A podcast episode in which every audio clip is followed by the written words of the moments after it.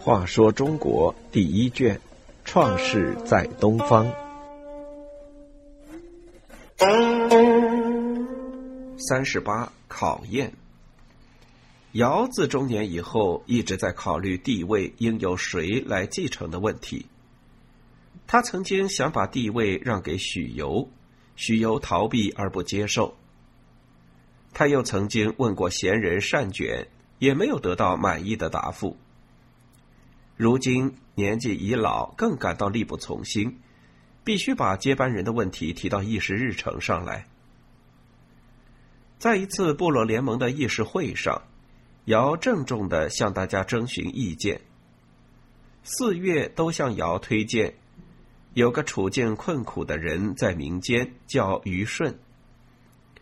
尧说：“是的，我也听说过这个人，他的德行究竟怎样？”四月答道：“他是个盲人的儿子，父亲顽固，继母狡黠，弟弟傲慢，他都能和睦相处，孝顺以待，而不流于奸邪。”尧听后就说：“好，让我来试试他。”于是尧把两个女儿嫁给舜，想看看舜如何对待这两个女儿。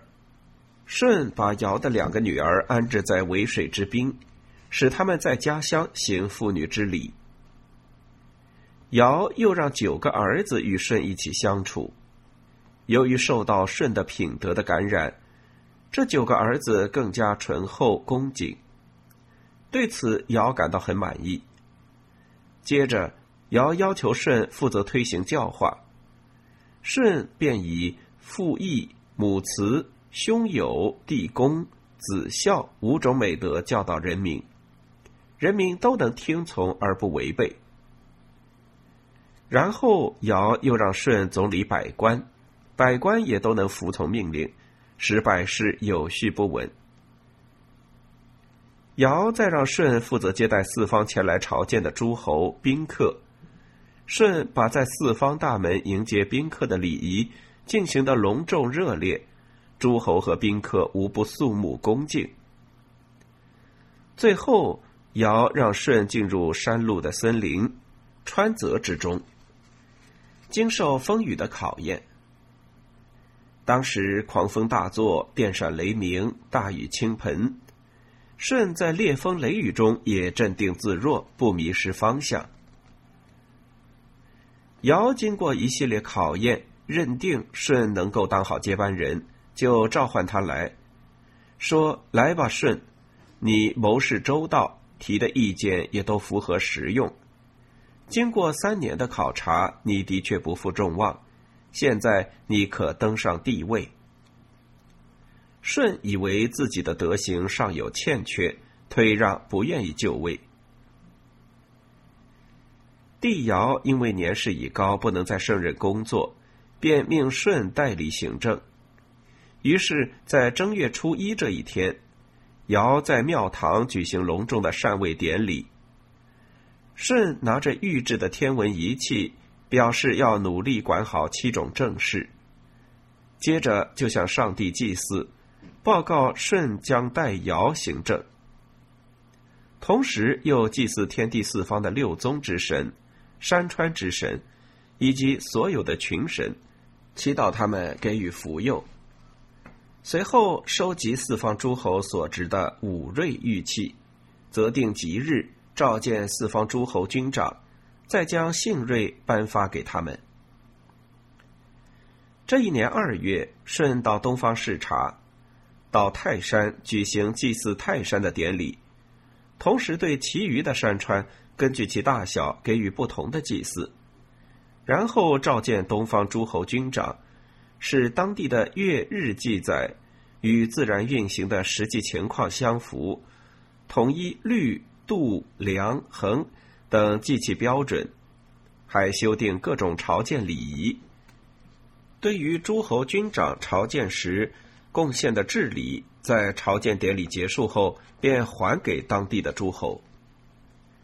五月，舜在南方巡视，到了衡山。像对泰山一样举行了祭祀典礼，八月，舜在西方巡行视察，到了华山，照例进行祭祀。十一月，舜到北方巡行视察，到了衡山，也像往常一样举行祭祀典礼。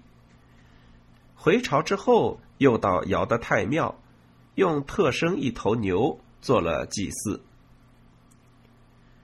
舜规定，每五年进行一次全面的巡行视察，四方诸侯分别在四月朝见天子，报告自己的政绩。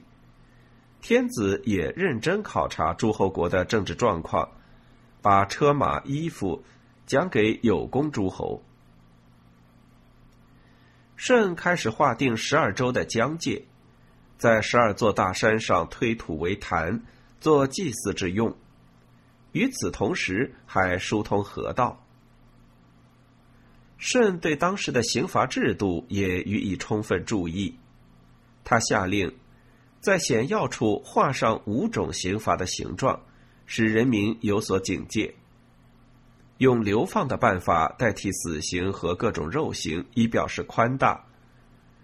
做官的人犯了法，处以鞭刑；掌管教化的人犯了法，则处以铺刑，也就是打板子。犯了过错，可以出铜来赎罪。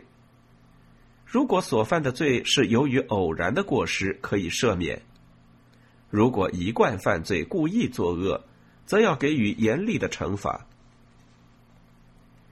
舜在摄政期间，为治理国家做了大量工作，取得四方诸侯和人民的拥戴支持。据史书记载在舜摄政八年之后尧去世舜便正式登上了帝位。